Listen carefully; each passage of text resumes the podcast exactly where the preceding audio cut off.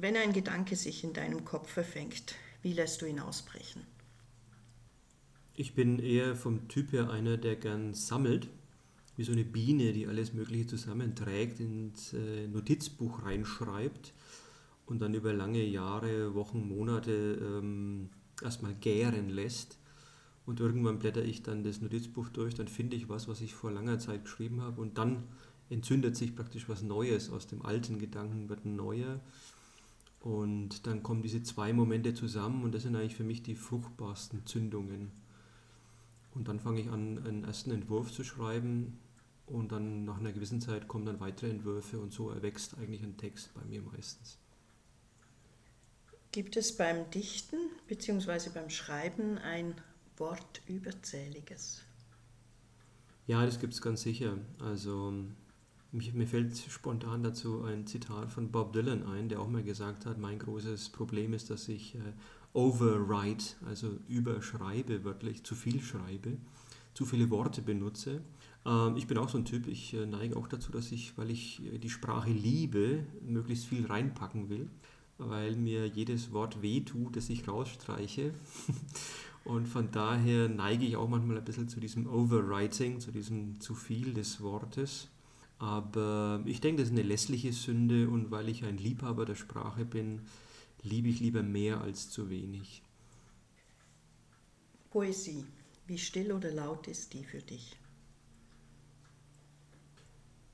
Ja, Poesie ist eine interessante Geschichte. Poesie ist eigentlich was Stilles. Im ersten Moment denke ich mir, es müsste was Leises sein, fast Schweigsames. Auch das Schweigen hat ja eine eigene Poesie.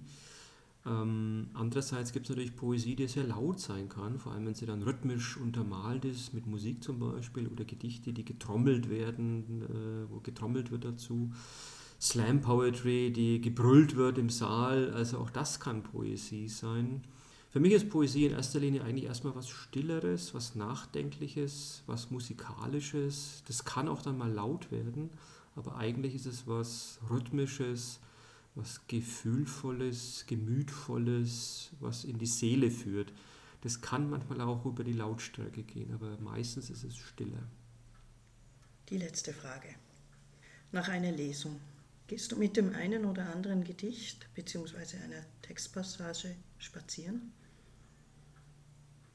Ja, geht schon mal so, dass, äh, dass äh, eine Passage mir, bei mir hängen bleibt, wie so ein ähm, Vogel, der auf dem Leim geht und dann rumzappelt und nicht loskommt von diesem Leim. Ähm, das kenne ich sehr gut, das Gefühl. Und dann mir, äh, kommt der Punkt, wo ich dann unbedingt einen Stift und ein Papier brauche, um damit weiterzuspielen. Das passiert, aber es ist sehr selten. Also eigentlich bin ich äh, nach einer Lesung derjenige, der äh, entweder plaudern will oder schweigen will. Beides ist schön nach einer Lesung. Die Stichwörter.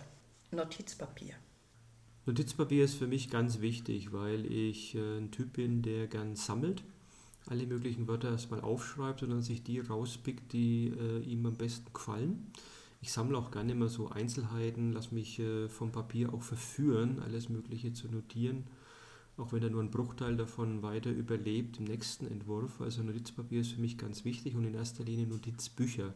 Ich bin so ein Notizbuch-Fan, der das immer mitnimmt, auch auf Reisen und so. Und ich schreibe unheimlich gerne in ein Notizbuch rein und freue mich dann immer Dinge zu lesen, die ich längst vergessen habe und wo ich nie glaube, dass ich das jemals geschrieben habe. Gedankengut. Gedankengut ist ein sehr schönes Wort. Gute Gedanken führen zu einem Gedankengut. Da sieht man auch, wie schön das Deutsche sein kann. Ähm, Gedankengut, ja, ich glaube, dass das, das der Nährboden, das Futter ist für uns alle, die wir schreiben.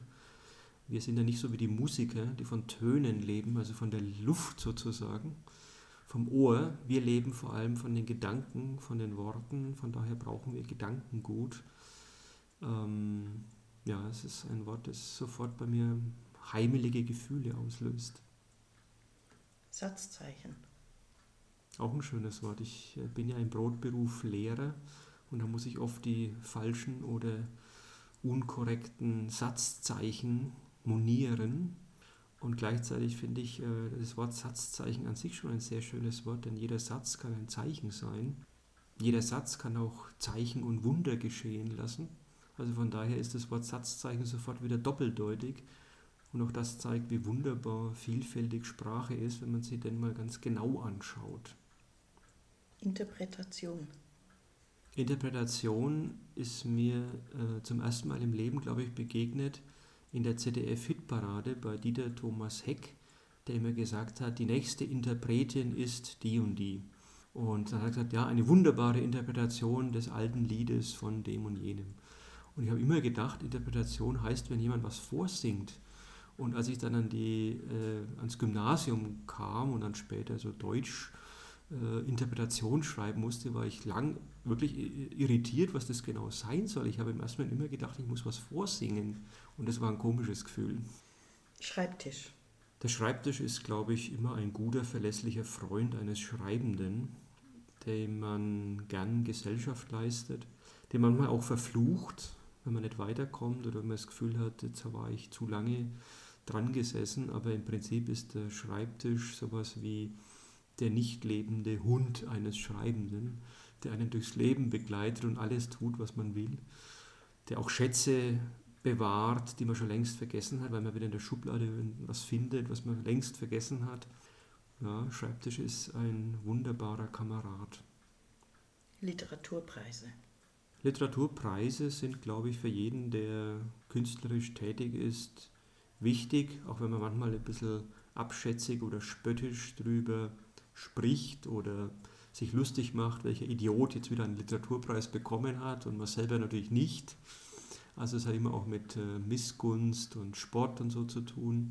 Aber im Grunde, glaube ich, ist jeder froh, wenn er Anerkennung bekommt, wenn man von jemandem gelobt wird, wenn man einen Preis, also ein Lob bekommt, das sich auch auszahlt in einer gewissen Dotierung. Also von daher glaube ich, im Grunde genommen ist es was Schönes.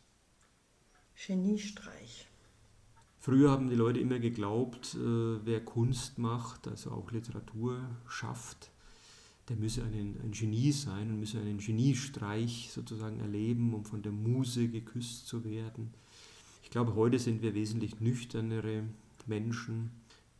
Heute kann auch jeder ja schreiben, jeder hat mal einen lichten Moment, wo ihm Dinge einfallen, die er nie für möglich gehalten hätte. Von daher glaube ich, ist das Wort Geniestreich ähm, aus der Mode gekommen, aus der Zeit gefallen sozusagen. Gleichwohl glaube ich, dass jeder Mensch im Leben mal so einen Moment hat, wo er über sich selbst hinauswächst und ja, vielleicht auch mit seinen Gedanken und dem, was er tut, äh, den Himmel berührt für einen Moment. Fanpost. Fanpost. Das ist ungewöhnlich für einen Literaten, dass er Fanpost bekommt.